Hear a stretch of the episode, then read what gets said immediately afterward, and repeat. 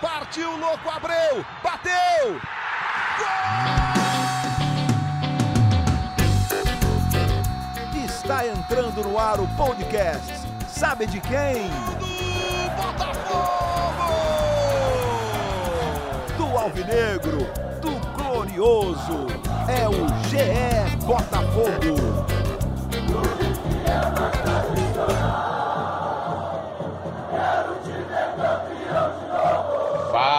Torcedor alvinegro! Tá começando o episódio 91 do podcast GE Botafogo.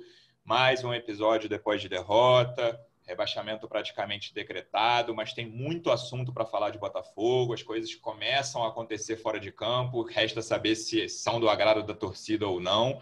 Tenho três convidados aqui hoje, um deles estreante. Vou começar com ele então. Daniel Brown, do canal Brown Fogo no YouTube, 50 mil inscritos. Brownie, muito bem-vindo. Muito obrigado pela sua presença. Como é que você está? Tudo bem? É, difícil recuperar, né? Depois de mais um. Na verdade, tudo foi, bem dentro é, do possível. você falou. É, é aquilo que você falou antes aqui da gente entrar é, no, no programa, né? Não, não se atentar tanto ao jogo, né? Não se ater tanto ao jogo assim, porque o que a gente viu foi um déjà vu né, daquele pênalti do, do Fluminense, exatamente na mesma baliza do que foi contra o Vasco no último minuto. Verdade. Então a gente vai falar de todas as situações loucas né, que estão acontecendo nesse 2020/21, ou seja, a extensão de um sofrimento, né, junto com gente muito bacana, o Otávio, um cara, um camarada que eu conheço já há um tempo, né, total confiança, Manu também craque, prazer estar falando contigo aí, Luciano. Boa, Brown já deu os spoilers. Uma das nossas convidadas, setorista de Botafogo do GE. Como é que você está, Emanuele Ribeiro? Seja bem-vinda. Fala, Luciano. Obrigada. Um oi também para o Brownie, né? Seja bem-vindo. Participação que vai agregar muito o nosso podcast hoje. Já que o Brownie adiantou, já dou meu oi também para o Octa e para a torcida alvinegra que acompanha aqui o podcast. Tá difícil, viu, Luciano? Tô cansada já de, de gravar podcast do Botafogo, porque passa semana, entra semana e nada muda no time. É isso. Nosso terceiro convidado, Otávio Azeredo, jornalista da Globo, um dos autores do livro Bíblia do Botafogo. Como é que você está, Octa? Seja bem-vindo. Fala, Lu. Eu costumo dizer que é um prazer imenso participar aqui com vocês. Estou é, sempre à disposição, só que recentemente está difícil ver jogo do Botafogo, né? Então ontem Sim. na minha folguinha eu tenho que parar para ver jogo para participar disso aqui hoje. Eu pensei várias vezes se eu queria dessa vez participar do podcast, porque assistir ao jogo do Botafogo tá complicado, meu irmão. Mas brincadeiras à parte, feliz por, por trazer o Brownie, feliz por participar com a Manu e vamos junto, irmão. Brownie, uma das coisas que me chama a atenção nesse elenco, cara, a gente pode discutir, eu acho que não é o pior elenco em termos de qualidade da história do Botafogo. Mas uma coisa que me chama muita atenção é a falta de. Eu ia falar tesão, eu vou falar um senso de urgência, assim, sabe, cara? Os caras vão ser rebaixados de uma forma que assim, deixa o torcedor quase deprimido. Assim, você não consegue nem ficar tão irritado mais. assim. Não sei como é que você vê isso, cara. É, mas acho que o ponto da irritação passou uns quatro, cinco jogos, seis talvez. Os últimos jogos, cara, parece aquele. Quando você é parente de alguém que está no corredor da morte sem nenhuma esperança, sabe, cara? É só, só ver ali, é só esperar o tempo passar. Essa postura dos caras, com toda, todos os problemas fora de campo que a gente vai discutir aqui nesse episódio, essa postura do time me incomoda muito. E ontem, mais uma vez, foi algo parecido nessa linha. É, cara, eu, a gente é, analisa todas as situações de ostracismo na Série A. Né? Se você pegar lá 2003, né, 2002, perdão, o Botafogo Isso. caiu em último lugar, o Botafogo caiu mal também, né? Mas mesmo caindo muito mal, a gente via alguma, alguma tentativa de alguma coisa. 2014 é a mesma coisa. Né? Esse 2020 a gente está vendo é, um, um, time que, assim, a, a, além de cair em último, o 2014 caiu em penúltimo, né? 2020, além de, de cair em último, né, a gente está vendo que se a gente analisar né, com outros times até que não caíram, né, se você comparar peça por peça, time titular, não vou me apegar propriamente ao elenco, você até encontra peças ao longo da temporada interessantes. Né? Mas é, eu acho que na conjuntura, no produto final do que se tem desse time, é, é, em termos de vontade, em termos de qualidade técnica, é, como é que eu posso dizer, encaixe entre peças. Se você pegar você pode ter um centroavante que faz gol, mas você tem uma lateral direita completamente torta, né? Que é um caso Sim. à parte nessa temporada. Então, é, é, a montagem, todo o ambiente, a novela de, de terror, né? O verdadeiro filme de terror que aconteceu dentro e fora de campo nessa temporada, eu acho que realmente se torna o time, né? E, consequentemente, o ano mais melancólico do Botafogo que pelo menos eu tenha presenciado, certo? Então, isso obviamente passa, cara, por uma série de fatores que não, não mudam, né?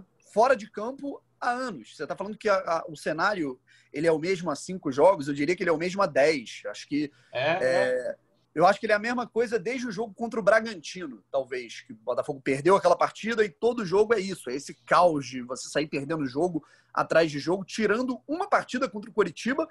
E é uma e é realmente um, uma repetição do que a gente tem visto aí ao longo dos últimos anos, né? Um, um, um quê de causa a mais, né? por conta de tudo que acontece nos bastidores do Botafogo há 30 anos com as mesmas pessoas, né? É isso. E, Manu, dentro desse. O, o Brown até fala desse jogo do Bragantino, desde então. O, o, o, Botafogo tem o Barroca de técnico, não antes, né? Depois disso. E aí, cara, quando gente, o Barroca chegou, a gente pensa, cara, o Barroca vai ser inocente, acontece o que aconteceu, o Botafogo tá com um rebaixamento encaminhado, ainda não estava garantido naquele momento ali da chegada do Barroca.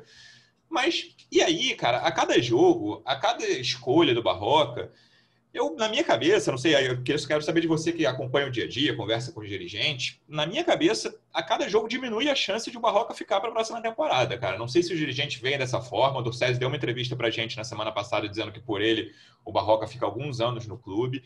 Mas, assim, as coisas não estão acontecendo, o time não está mostrando um mínimo de entrega, conseguiu ser competitivo durante alguns minutos contra o Fluminense, beleza. Era, para mim era jogo para 0 a 0 se o Cavalieri não tivesse sido tão decisivo assim no jogo era um jogo para 0 a 0 mas na minha cabeça, eu quero saber qual é a impressão que você tem conversando com, com o pessoal de dentro do Botafogo, assim.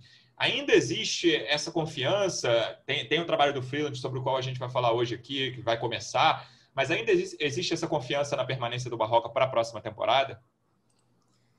O Brown até citou esse jogo contra o Bragantino, o Barroca não estava no Botafogo ainda, mas é um dos momentos que eu coloco como cruciais para o Botafogo nessa temporada, né?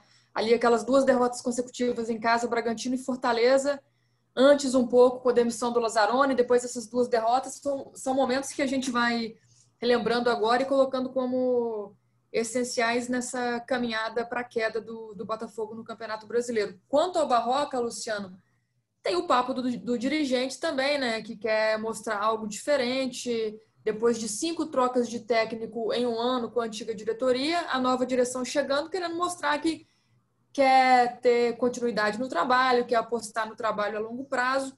O problema é que a gente sabe que futebol é resultado, futebol é desempenho, e o Barroca não entregou isso nesses 10 jogos que ele está à frente do Botafogo. Claro que ele já chegou ao Botafogo com a corda no pescoço, mas agora a corda já está totalmente enrolada ao pescoço do Barroca e ele não consegue ter tranquilidade alguma para trabalhar. A gente pensava que talvez nessas partidas restantes, com o Botafogo já é, com a toalha jogada já, né, como a gente tem visto, talvez o Barroca pensaria nesse momento em buscar esse padrão de jogo, essa filosofia de jogo, para dar consistência ao time e também entender as peças que ele tem à disposição até para 2021. Mas não é isso que está acontecendo quando a gente vê o Cícero novamente em campo no jogo contra o Fluminense. A gente não vê o Barroca buscando essas alternativas esgotando essas alternativas, como ele mesmo falou na, na última rodada, para deixar o Botafogo mais competitivo em campo. Agora, por enquanto, existe um papo forte nos bastidores de que o Barroca não se sustentará no cargo, nem ele, nem o próprio gerente de futebol, Túlio Lustosa, mas ainda muitos boatos a diretoria do Botafogo ainda com o discurso, mantendo essa permanência do técnico, pelo menos até o fim do campeonato brasileiro. Vamos ver se com a chegada do Freeland vai mudar alguma coisa. O novo diretor de futebol assume nesta terça-feira, mas tem uma relação antiga com o Barroca, conhece o treinador, tem um gosto pelo trabalho do Barroca, mas analisando esses dez jogos, nove derrotas, apenas uma vitória contra talvez um dos piores times do campeonato. Acho que o Botafogo hoje é o pior, o Curitiba está ali meio por cento acima. Sim, sim. Não, não dá para levar em, em consideração. Fica, mas cada vez mais com a base tremendo ali embaixo dos pés. Essa Ô, escolha. Vai.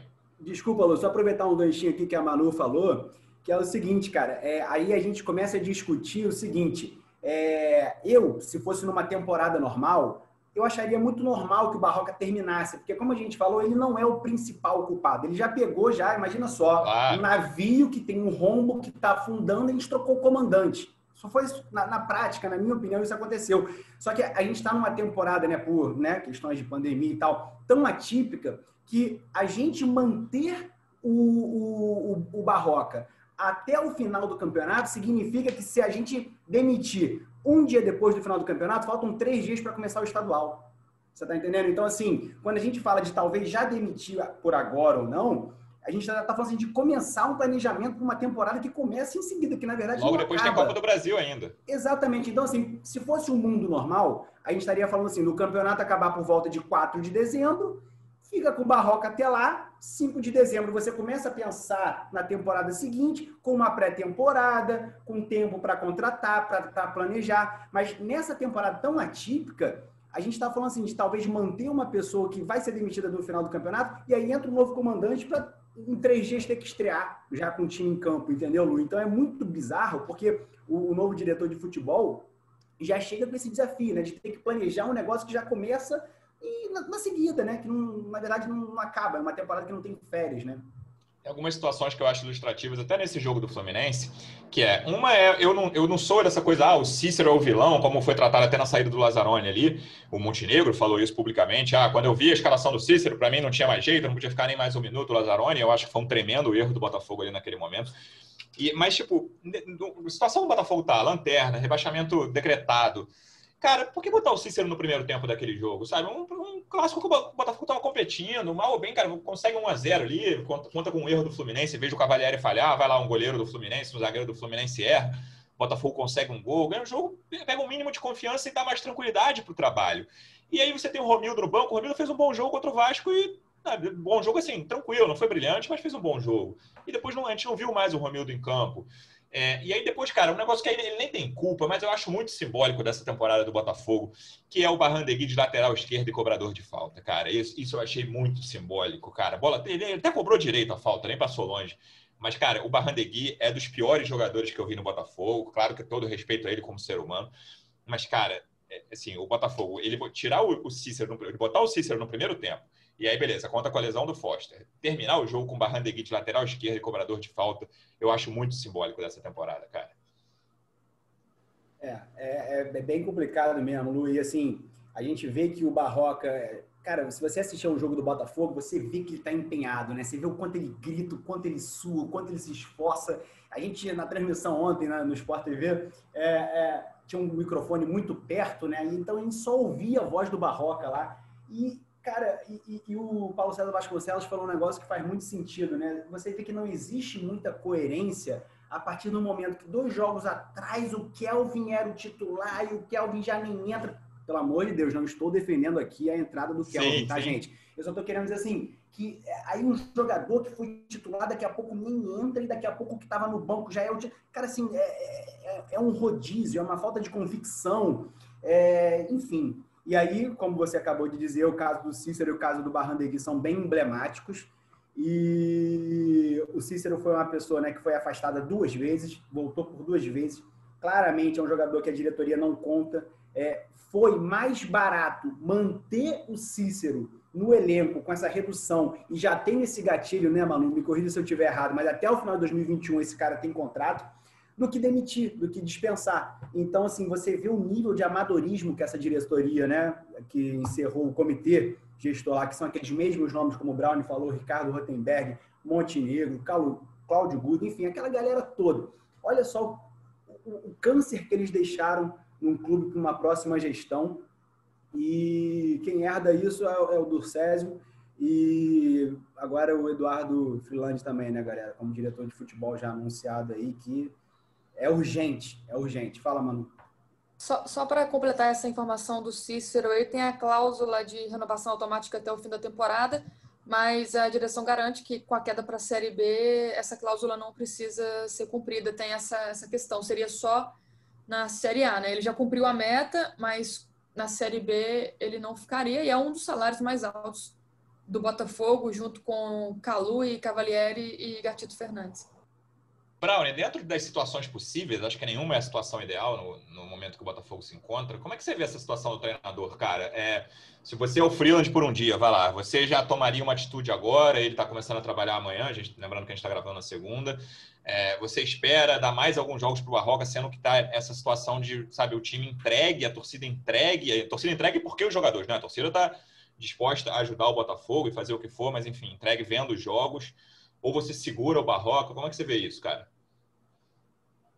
Cara, primeiro que eu fico só complementando o último papo, eu fico com muito medo dessas informações sobre contrato, sobre Sempre tem uma surpresa. prazos e tudo mais, que surgem bombas no Botafogo em relação ao Pedro Raul, Ale Carlos, então é uma loucura, né, cara? O Cícero, né, dependesse da situação do, do Botafogo é, renovar ou não com ele, de ah, não, tá certo, vai embora, ele já tinha embora um tempo, né? Enfim. Mas falando um pouco sobre o treinador, eu sou uma pessoa que eu, eu também não posso me contradizer. Eu sou um cara que eu friso muito pelo, pelo pela capacitação da pessoa para gerir um clube de futebol e para estar ali no cargo de, de diretor executivo. E eu acho realmente que a, a, a, pressão da torcida, ou que a torcida quer, né, deseja, ela não tem que interferir no que está sendo planejado. Isso, para mim, é, é uma coisa que em qualquer clube sério não acontece. Né? E que até em clubes que estão na parte de cima da tabela, lutando nas cabeças, acontece muito, certo? E para mim é um erro. Entretanto, eu vou abrir esse ponto aqui para me contradizer um pouco, certo?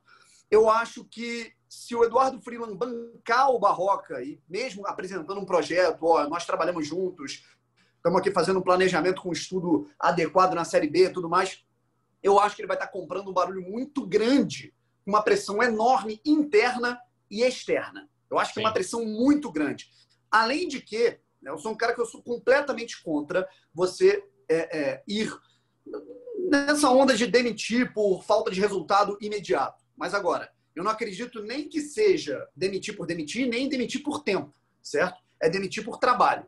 E eu não vejo, como você estava citando aí a transmissão, Paulo César Vasconcelos, Lédio Carmona, hoje não há nada que credencie a permanência do Eduardo Barroca né, no comando técnico para 2021. E isso foi uma coisa que eu falei lá atrás, né? Quando ele chegou, eu falei, cara, se esse cara, né, é, é, é, ele só não fica para 2021, para uma temporada para a Série B, se ele fizer um, um trabalho pavoroso, né? Porque o, a parada está caindo, a bomba está caindo no colo dele. Ele conseguiu piorar essa situação. Né? Só para não me alongar muito, o principal fator é falta de experiência em Série B. Para mim, o, o, treinador tem que ser um cara que está trabalhando na segunda divisão nos últimos anos, não tenha dúvida disso. E o segundo é principalmente organização defensiva.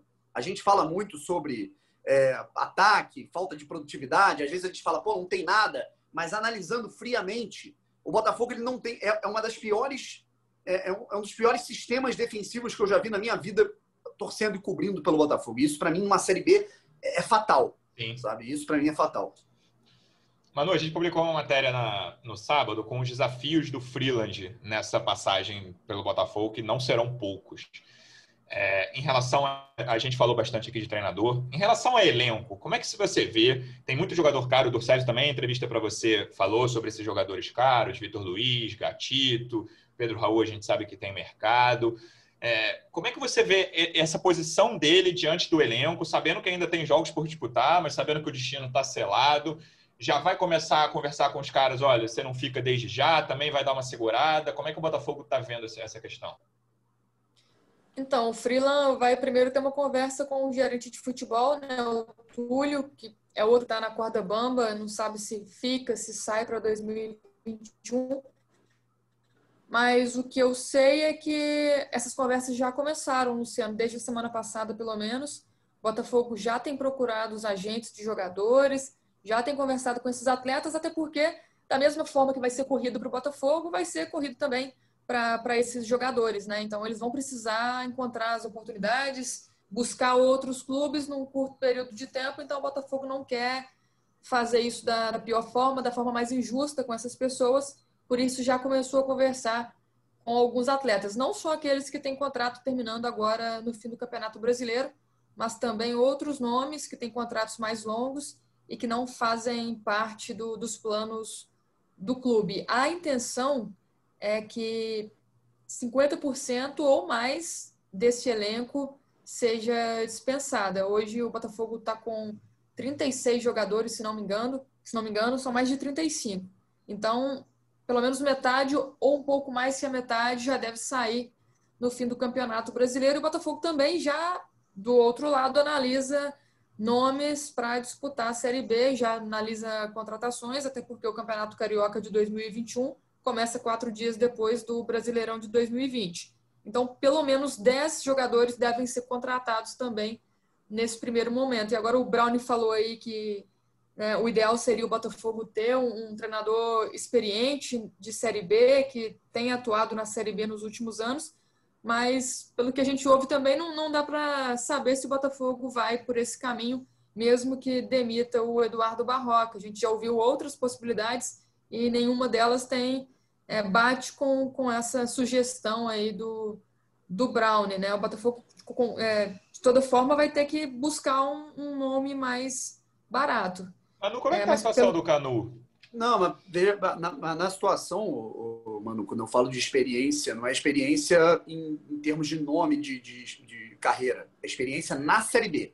Né? Sim, Marcelo não, experiência Chamusca, de Série B. Léo Condé. Mas pelo que a gente vê, ouve, eles não estão buscando essa linha que eu, que eu tô dizendo. Então, o planejamento já, ah, já vai para esse lado também. É, questão do Canu, Luciano Canu a negociação com o Cruz Azul não avançou, Botafogo fez uns pedidos a mais que não agradaram ao clube mexicano, então voltaram a estaca zero. Nesse momento, Canu não vai mais para o Cruz Azul, mas a, a equipe dele, os empresários dele, analisam outras situações, parece que pode pintar outras propostas aí. Fato é que Canu dificilmente fica para disputar a Série B do Botafogo, assim como outros jogadores também, é, principalmente aqueles que, que têm mercado, né?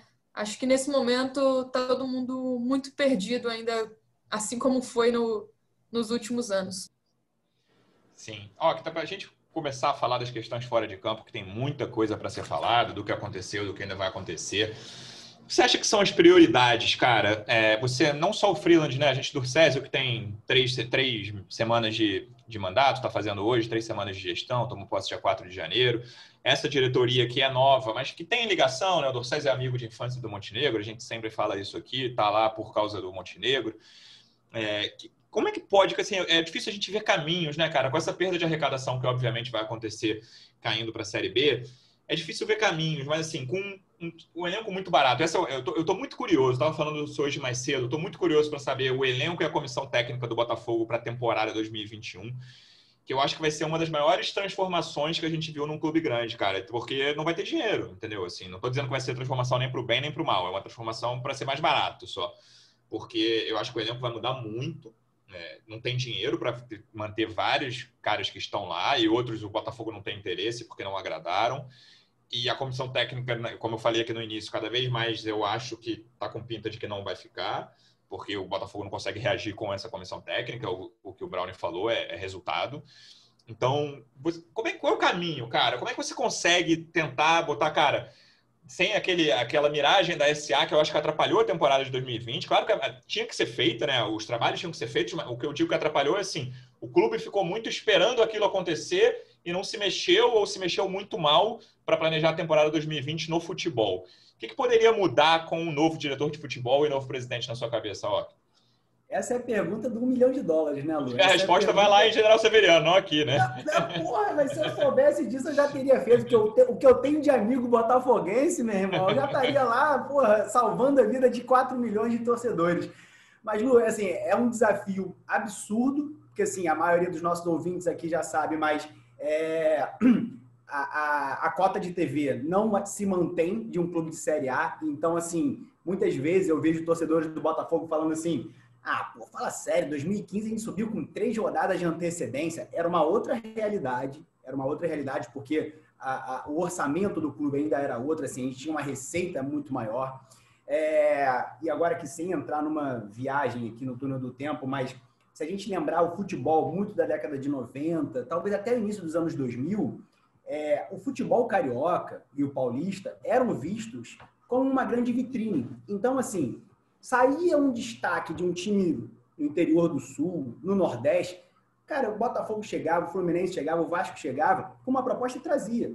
E hoje, antes de cair para a Série B, o Botafogo já está perdendo jogador há muito tempo para Ceará, para Bahia, para Esporte. Então, assim, é um desafio muito grande, Lu, porque é, você vai nesses times nordestinos que, por exemplo, que avançaram com o passar dos anos, se desenvolveram, criaram né? uma estrutura de gestão. E aí você tem a opção de, por exemplo, hoje o Botafogo, Manu, me corrija se eu estiver errado, mas está com salário em dia graças a- a- ao, ao lance lá do Profut, né? Mas é, durante um bom tempo, durante a temporada de 2020, não esteve. Então, assim, Lu, é, tentando responder essa pergunta, é um desafio enorme, porque, cara, para você trazer um jogador que tenha se destacado, trazer para o Botafogo hoje, é um desafio muito, muito complicado, porque.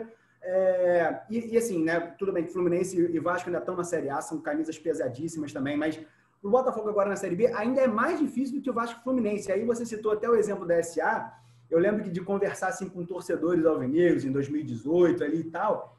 Cara, se você tivesse assim a chance de cortar para esse dia e voltar para hoje, assim, a galera falava muito assim, não, SA saindo, o CT ficando pronto e, porra, temos a maior base da geração 2004 aí, que é o Matheus Matheus Nascimento, craque, não sei o que lá, o futuro do Botafogo está encaminhado. Talvez, assim, a gente pensava num futuro do Botafogo talvez melhor que até que o Vasco Fluminense num curto prazo, vamos dizer assim, num curto, médio prazo.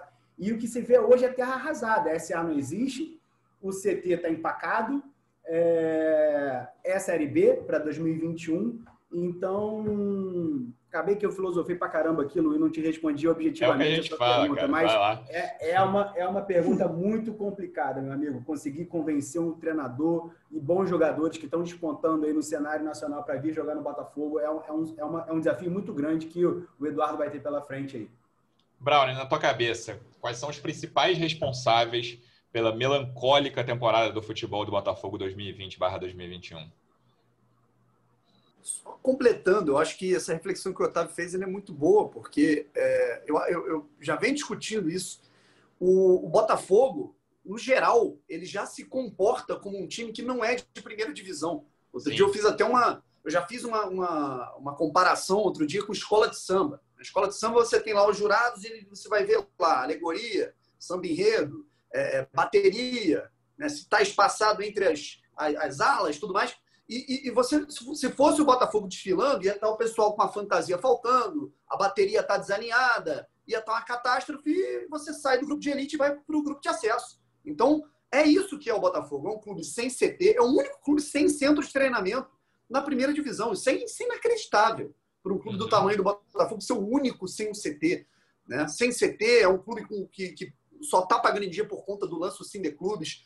É, e eu acho que a responsabilidade é muito óbvia, é escancarada, sabe? É, a gente tem um, um, um diretor que ele se porta como se ele tivesse em 1990, certo? A gente teve um Montenegro falando né, os- maiores absurdos e as maiores atrocidades desde o início do ano, certo? É, começou lá até na pré-temporada, quando ele, para valorizar a venda que ele fez no Matheus Fernandes, ele teve que falar que o Matheus Fernandes era jogador de time B.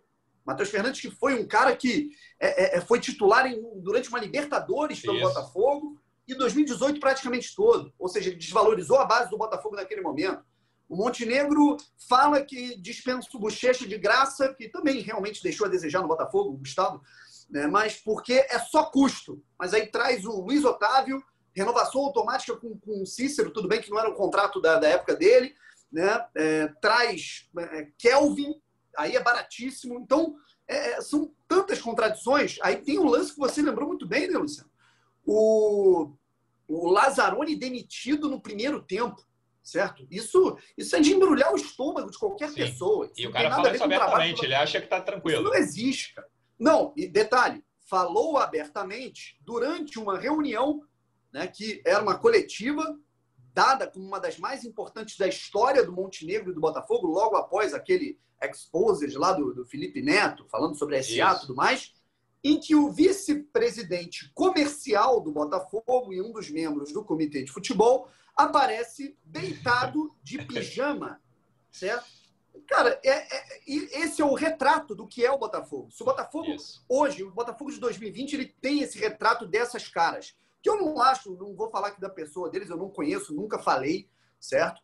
É, eu vou falar da vaidade, certo? Do ego, né? E também da vergonha. São caras que são tão preocupados com a imagem deles que quando a parada estourou, cada um foi para um canto, ninguém sabe mais onde está. O Rotenberg, super ativo no Twitter, trancou. O Montenegro foi para a Europa, né? e você não sabe onde é que está o rei, ninguém. E assim foi. E a bomba parou no, no, no colo de outros também responsáveis pela atual situação.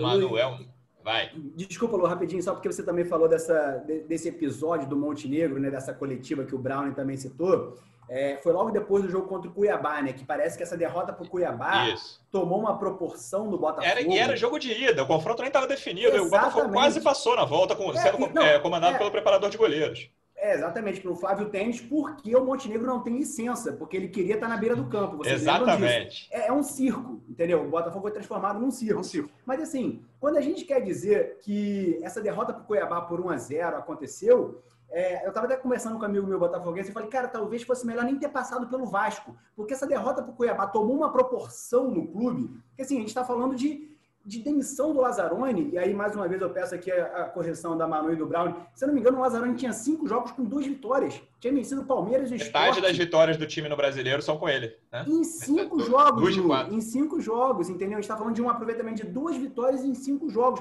Mas aí perder para o Cuiabá em casa, um time que já está na Série A da temporada 2021, tomou uma proporção absurda, e aí desculpa, foi o que você falou já da, da, da, da, bomba atômica que o Montenegro lançou, com aquela coletiva, falou do, do Cícero e tal. E aí, meu amigo, aí fica complicado demais, né? É uma derrota que não era para ter tomado esse, esse, esse tamanho que tomou.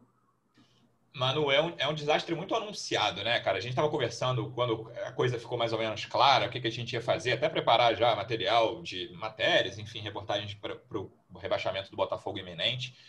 E a gente foi lembrando de casos, assim, de todos aqueles áudios, né, cara? O Rotenberg, que o Brown citou que dormia ou aparecia deitado na coletiva, numa coletiva com, né, com todos os jornalistas que cobrem o Botafogo, influenciadores também. O Rotenberg, ele vaza um áudio de propósito, ele claramente fala, pode, pode, podem espalhar aí nos grupos, para justificar a contratação do Kelvin, que era um jogador que era reserva do Havaí, entendeu? E aí o Havaí tá atrás do Cuiabá na Série B e não tem esse escândalo porque contrata o Kelvin, né? Tem o escândalo da torcida, a torcida fica irritada.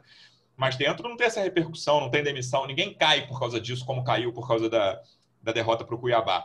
Tem a questão até depois também que o Túlio, e aí a gente pode até dizer, eu acho que era uma péssima escolha, mas o Túlio queria contratar o Galo, né? O Túlio queria que o técnico do Botafogo fosse o Galo. O Galo estava vindo para o Rio, e aí tem a repercussão, a notícia vaza, e aí, cara, é uma coisa extremamente constrangedora. É, exatamente, mas é, assim, o constrangimento do Galo chegando no Rio, cara.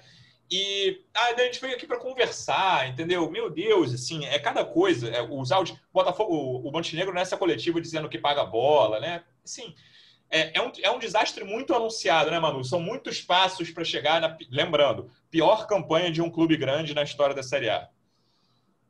É, mas essa questão até do Galo é, é, reflete outra coisa que marcou a temporada do Botafogo, que foram a, as influências do, das redes sociais, né? Sem dúvida. Quando soltaram o nome Galo, a torcida ficou louca no Twitter e o Botafogo levou em consideração apenas o Twitter para voltar atrás naquela negociação. Não que esteja errado, não que o Galo seria o melhor momento para o Botafogo naquele momento, mas a forma como as negociações acontecem, a forma como o Botafogo joga um nome no ar e depois volta atrás apenas porque ouviu comentários ruins, né?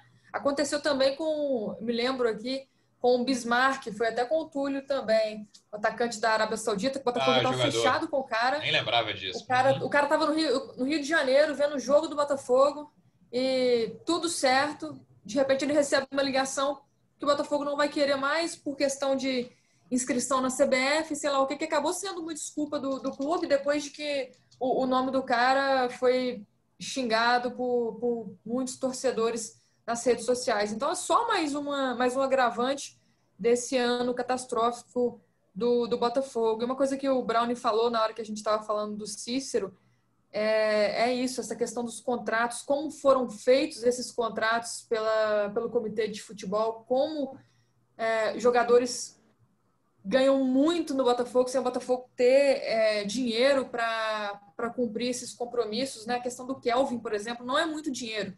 É, me parece que o salário dele seria 30 mil reais, por exemplo, por volta disso. Mas o Rotenberg divulga um áudio como se 30 mil reais para o Botafogo não fosse nada. Como se o Botafogo tivesse 30 mil reais para gastar da forma que quiser, podendo desperdiçar. Né? Ah, se o Kelvin descer, é, dá certo, deu. Se não deu, foi apenas 30 mil reais por mês. Então, não, não tem como aceitar mais esse tipo de coisa, né? E a, a nova diretoria está encontrando esse caminho já cheio desses problemas, tentando consertar, mas sabe que não é fácil, até porque nessa questão dos jogadores, de dispensar, de diminuir salário, enfim, tudo já foi feito no ano passado, é difícil você cortar um vínculo que já está estabelecido. Caso do Pedro Raul também, que tem o um contrato para ele receber um milhão e meio de euros a partir de junho deste ano. Seria, na verdade, uma compra por 70% do, dos direitos econômicos dele. Né? Seria essa a negociação, segundo o Comitê de Futebol do Botafogo. Mesmo assim, como o Botafogo vai, pagar, vai firmar um compromisso de pagar 11 milhões de reais sem saber como vai ser o retorno técnico do cara, sem saber se, vai conseguir honrar esse compromisso, sendo que é muito dinheiro. O Botafogo, com certeza, lá atrás Colocaram sabia nas... que não teria esse dinheiro para pagar. Colocaram nas costas da SA, né? Essa é a verdade. Tipo, é, colocaram tudo, empurraram tudo com a barriga e falaram que a SA vai pagar. Né? E, é, e já... a, eu...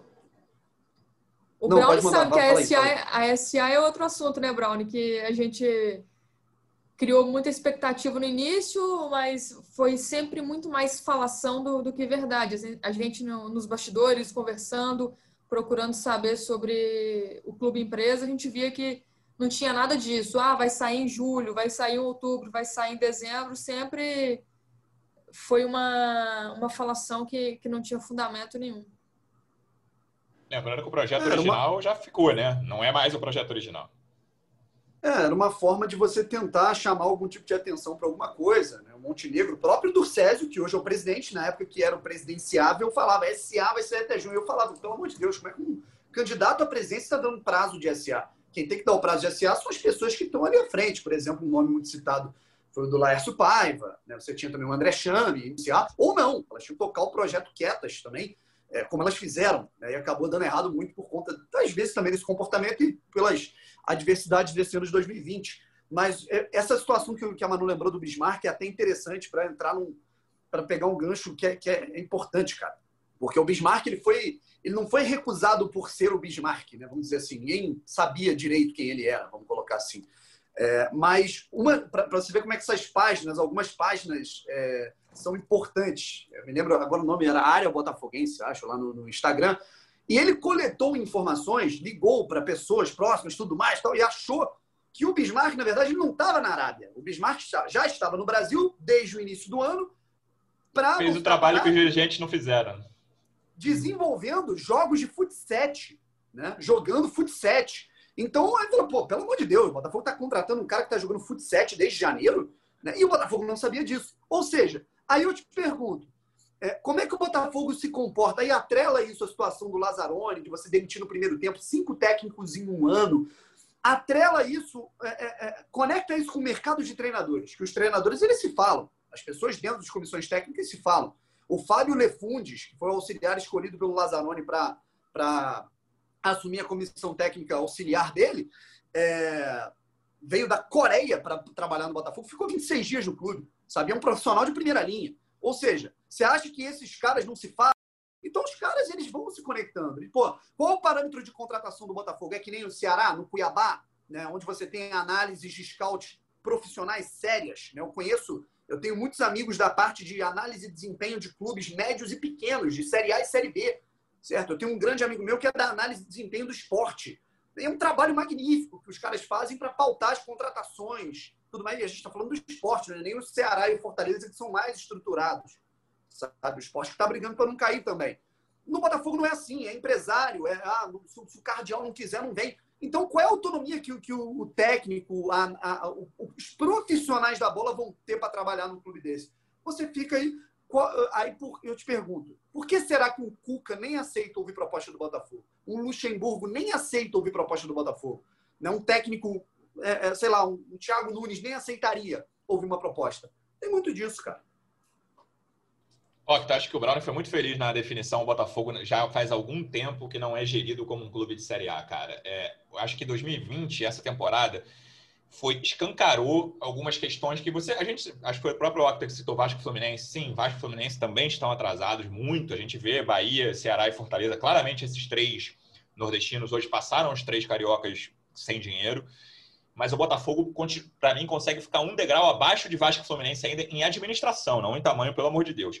Mas em administração, o Botafogo, cara, é, a gente pensa, como é que foi? Essa do Bismarck é muito simbólica também. Essa contratação do Kelvin, tipo, com áudio vazado. O Montenegro, em vários episódios, também com áudios ah, não, eu não quis vazar, ele não, ele não foi tão explícito quanto o Rotenberg no áudio que o Rotenberg falou. Pode, podem mandar nos grupos, por favor? O Montenegro não é tão explícito assim, mas claramente ele queria que coisas vazassem. Ele que do, aquela derrota para o Vasco no Brasileiro, ele disse que depois queria motivar para a Copa do Brasil. Viu? Ah, o Vasco é freguês, a gente é freguês do Vasco mesmo. Mas aí depois da Copa do Brasil ele fala, não, era para motivar porque jogo valendo a gente ganha do Vasco. E, esse assim, parece que a gente, claro que não tinha áudio né, na década de 90, áudio é, de WhatsApp, mas você fala e fala, cara, você, você olha isso e fala, cara, esse clube não é isso, está em 95, sendo tendo tá, a administração desse clube é de 1995. Cara, é, é curioso, Lu. Essa, esse, essa comitê, esse comitê, desculpa, essa gestão ali do Botafogo, parecia aqueles cinco tiozões do pavê, sabe? O tiozão do pavê no Natal, que fala que é pavê para comer. Então, assim, o Montenegro é aquele cara que, esse exemplo que você deu agora do, dos áudios, eu imagino o Brown e a Manu, a Manu, nossa setorista brilhante lá no GE. Globo, e o Brown que vive de Botafogo, né? Canal do Brown e tal, é pautado em cima do Botafogo é, é, eu, eu acho eu, eu fico fazendo um exercício aqui de imaginação que assim deve ter pintado o primeiro áudio do Montenegro lá atrás deve ter sido tratado como um ó oh, o maior cardeal do Botafogo tá falando isso vamos colocar. E aí eu lembro se não me engano do Fred Gomes que estava nosso setorista agora de Vasco que era do Botafogo o Fredão entrando no Seleção Sport TV para falar sobre o áudio que vazou. Cara, no décimo áudio do Montenegro, acho que o, tratamento já era assim, Ih, mais um áudio do Montenegro, ó, tem aí, agora vamos ver o que, que ele está falando. E aí, assim, cara, é, alguns que você via claramente que era para chegar para a imprensa, e, e, assim, eu acredito, não sei se eu estou sendo inocente agora, mas eu até acredito que talvez um primeiro ali, talvez não fosse para cair, só que ele achou que em 2019 barra 2020, um áudio de WhatsApp em grupos de torcedores botafoguenses é confiável, pode mandar. Cara, assim, é, é uma coisa assim surreal. E dentre esses exemplos aí que vocês deram do Bismarck e tal, do quanto essa, essas redes sociais influenciaram a vida dentro do Botafogo, o caso do Lecados, que o Brown citou aqui rapidinho, também é caso muito grave, né? Daquele do valor que o Botafogo teve que pagar por ser, por ser um clube formador. Então, assim, o Botafogo se desfaz do Luiz Henrique, um dos maiores jogadores que o Botafogo formou recentemente, um jogador que vinha fazendo uma diferença. O Luiz Fernando não é nenhum craque, mas eram dois alas que o Botafogo tinha ali na frente que corriam, Luiz Henrique e Luiz Fernando, dois jogadores rápidos. E aí o que, que acontece, Lu? O Botafogo vende o Luiz Henrique, assim, infelizmente a gente entende, né, que era um dinheiro que o Botafogo não podia abrir mão, mas aí desse Luiz Henrique já paga um valor absurdo pelo, pelo erro da contratação do Lecaros, nada contra que o Lecaros, existem N jogadores piores do que o Lecaros nesse elenco, mas o dinheiro do Luiz Henrique, teoricamente, era para sanear o clube, serve para pagar o Lecaros, e o Botafogo é, empresta o Luiz Fernando para o Grêmio, até onde eu sei, por um milhão de reais. O que o Botafogo já contratou de jogador errado para achar alguém melhor que o Luiz Fernando ali e não conseguiu, já foi mais do que um milhão de reais. Entendeu? Então, assim, é... infelizmente, Lu, se a gente começar a citar aqui casos bizarros né, dessa gestão e do, do, que foi essa temporada, a gente vai gravar aqui um podcast de cinco horas. E como a gente combinou aqui no início, é mais para falar para frente, né? Citar um pouco menos desses erros aí. Só emendando é... aí do, o que o Octa falou, é, o, o, caso do Pedro Raul que eu citei aqui também, né? Do um milhão e meio de euros. E o que eu ouvi foi, ah, se não, não conseguir pagar é só vender. Mas não é só vender, né? Não é fácil assim, ah, eu tô colocando o Pedro Raul aqui à venda por um milhão e meio e mesmo assim, é só vender por um milhão e meio. O Botafogo está pensando nem em ganhar mais dinheiro. O Botafogo está pensando apenas em, em, vender por um milhão e meio para não pagar esse valor para o jogador. Então, é, a forma como eles pensam é algo que tem que ser estudado, assim. É, cara, e pensando para frente, é, essa, esse próximo mês, né? A gente tá 25 de janeiro. O, o campeonato acaba dia 24 ou 25, acho que até que passou para quinta, 25 de fevereiro. Então, a gente tem um mês aí decisivo na história do Botafogo, cara. É, é assim, é essa transformação de elenco, como eu falei, transformação de comissão técnica, de diretoria. O Botafogo precisa de, assim, é, é clichê pra caramba, né? Falar o Botafogo precisa de uma revolução. Mas, cara, o Botafogo precisa mudar muito no próximo mês para o Botafogo começar a caminhar. O Botafogo em maio começa a disputar uma Série B, que vai ser muito difícil, das, série B, das séries B mais chatas recentes. O Cruzeiro um pouco mais estável, depois de ter caído naquele turbilhão, ter começado muito mal a Série B desse ano e terminou melhorzinho, longe da, do acesso. Clubes que, que sempre disputam para ganhar a Série B vão estar lá. Ainda pode ter o Vasco outro grande, a chance está diminuindo, mas ainda pode ter. Então, o Botafogo precisa acordar, cara. É, é, assim, é muito lugar comum falar isso, mas o próximo mês é muito decisivo. Tem muita coisa para falar que vai ficar para o próximo episódio. Então, agora, Brown, eu queria te agradecer demais pela tua presença, cara. Vamos te convidar mais vezes. Muito obrigado pela presença. Um abração, cara.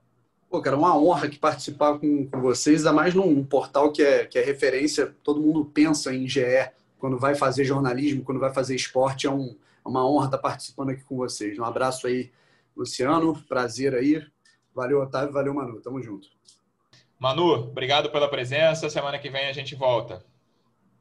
Valeu, Luciano. Brown, obrigadão mesmo pela participação. Octa, um abraço pro torcedor alvinegro. Nem falo mais que tomara que a gente volte com uma notícia melhor, porque nem eu tô acreditando nessa mais. É, tá complicado. Lembrando que o Botafogo volta a jogar na próxima terça, dia 2, contra o Palmeiras fora. O Palmeiras logo depois do título da Libertadores. Octa, muito obrigado pela presença. Te convidaremos mais vezes, amigo. Lu, prazer imenso. Apesar do momento não estar bom de boas notícias para o torcedor alvinegro, espero que você só me convide depois que o campeonato acabar, para eu não precisar assistir ao Botafogo novamente. Então, vamos deixar essa temporada acabar, vamos projetar mais para frente e espero que a gente volte aqui com notícias um pouco mais felizes. Valeu, Lu. Obrigado pelo convite. Dani, obrigado pela presença, meu Brown, meu amigo. Obrigado, Lu. Obrigado, Manu. Beijo grande, gente. Esperamos todos notícias melhores, ainda que esteja difícil. Torcedor Alvinegro, obrigado pela audiência. Até semana que vem. Um abraço.